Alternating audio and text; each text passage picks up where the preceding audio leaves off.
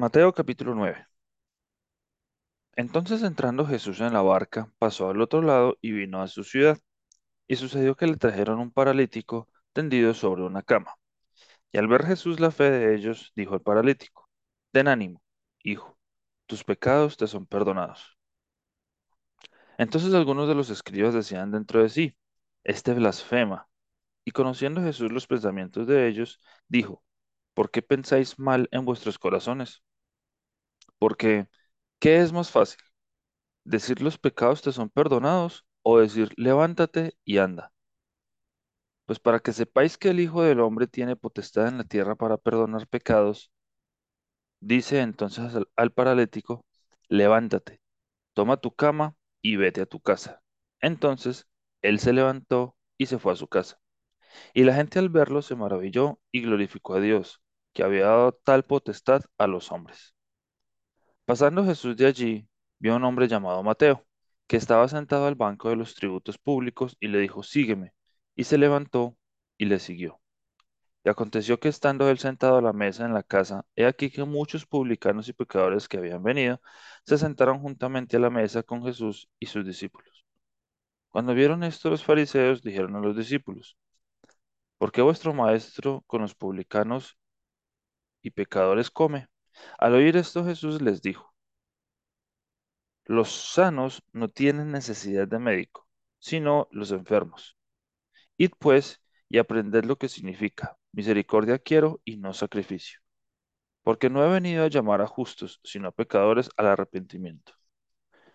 Entonces vinieron a él los discípulos de Juan diciendo, ¿por qué nosotros y los y los fariseos ayunamos muchas veces y tus discípulos no ayunan? Jesús les dijo, ¿acaso pueden los que están de bodas tener luto entre tanto que el esposo está con ellos? Pero vendrán días cuando el esposo les será quitado, y entonces ayunarán. Nadie pone remiendo de paño nuevo en vestido viejo, por tal, porque tal remiendo tira del vestido y se hace peor la rotura.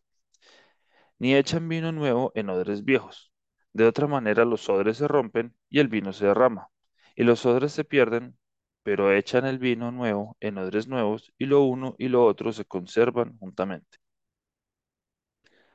Mientras él les decía estas cosas, vino un hombre principal y se postró ante él diciendo, Mi hija acaba de morir, mas ven y pon tu mano sobre ella y vivirá. Y se levantó Jesús y le siguió con sus discípulos, y aquí una mujer enferma de flujo de sangre desde hacía doce años se le acercó por detrás y tocó el borde, el borde de su manto, porque decía dentro de sí, si tocare solamente su manto, seré salva. Pero Jesús, volviéndose y mirándola, dijo, Ten ánimo, hija, tu fe te ha salvado. Y la mujer fue salva desde aquella hora. Al entrar Jesús en la casa del principal, viendo a los que tocaban flautas y la gente que hacía alboroto, les dijo, Apartaos, porque la niña no está muerta, sino duerme. Y se burlaban de él. Pero cuando la gente había sido echada afuera, entró y tomó de la mano a la niña, y ella se levantó, y se difundió la fama de esto por toda aquella tierra. Pasando Jesús de allí, le siguieron dos ciegos, dando voces y diciendo, Ten misericordia de nosotros, hijo de David. Y llegado a la casa, vinieron a él los ciegos, y Jesús les dijo, ¿Creéis que puedo hacer esto? Ellos dijeron, Sí, Señor. Entonces les tocó los ojos diciendo, Conforme a vuestra fe, os sea hecho. Y los ojos de ellos fueron abiertos. Y Jesús les encargó rigurosamente diciendo, Mirad que nadie lo sepa. Pero salidos ellos divulgaron la fama de él por toda aquella tierra. Mientras salían ellos, he aquí le trajeron un mudo endemoniado. Y echado fuera el demonio, el mudo habló, y la gente se maravillaba y decía, nunca se ha visto cosa semejante en Israel. Pero los fariseos decían, por el príncipe de los demonios, echa fuera los demonios. Recorría Jesús todas las ciudades y aldeas, enseñando en las sinagogas de ellos y predicando el evangelio del reino y sanando toda enfermedad y toda dolencia en el pueblo. Y al ver las multitudes, tuvo compasión de ellas, porque estaban des- desamparadas y dispersas, como ovejas que no tienen pastor. Entonces dijo a sus discípulos, A la verdad, la mies es mucha, mas los obreros pocos. Rogad pues al Señor de la mies que envíe obreros a su mies. Mateo capítulo 10.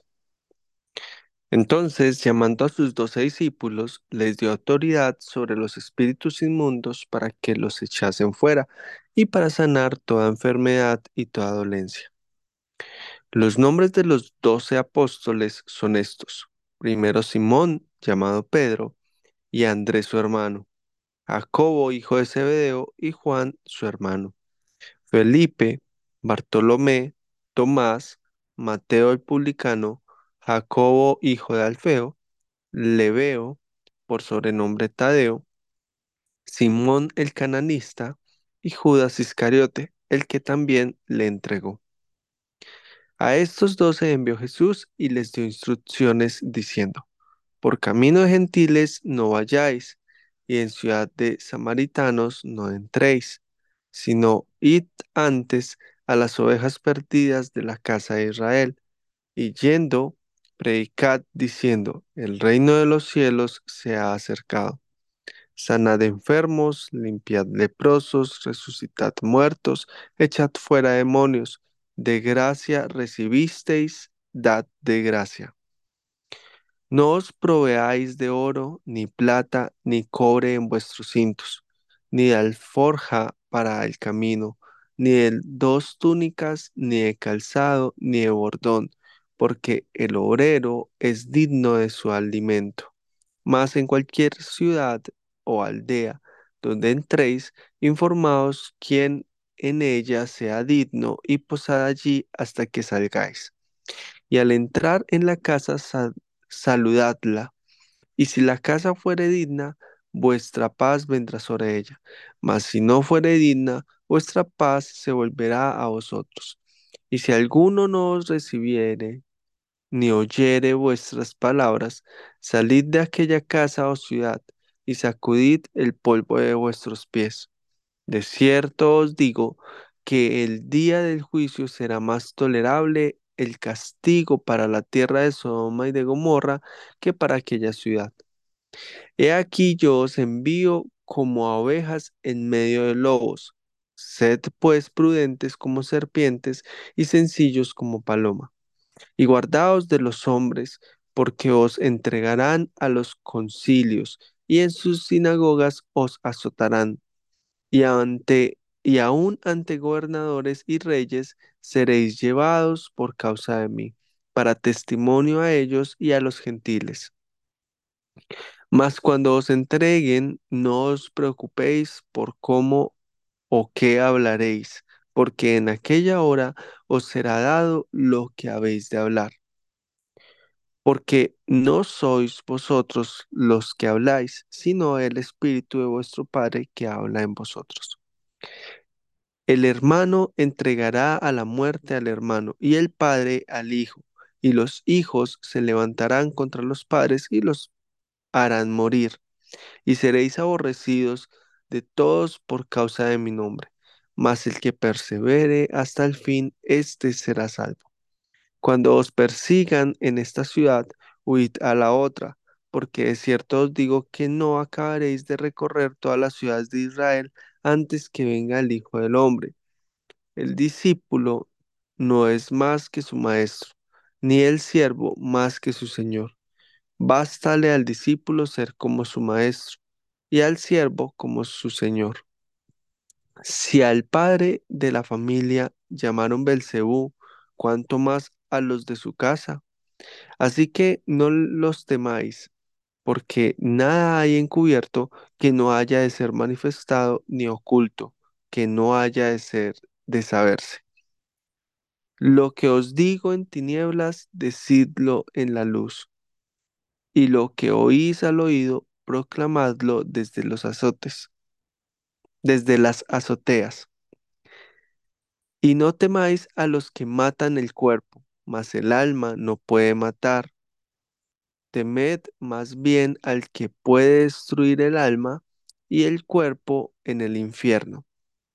No se venden dos pajarillos por un cuarto, con todo, ni uno de ellos cae a tierra sin vuestro Padre, pues aún vuestros cabellos están todos contados, así que no temáis, más valéis vosotros que muchos pajarillos.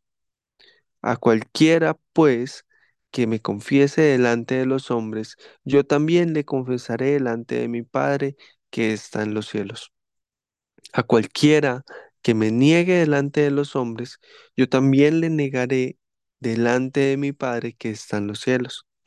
No penséis que he venido para traer paz a la tierra.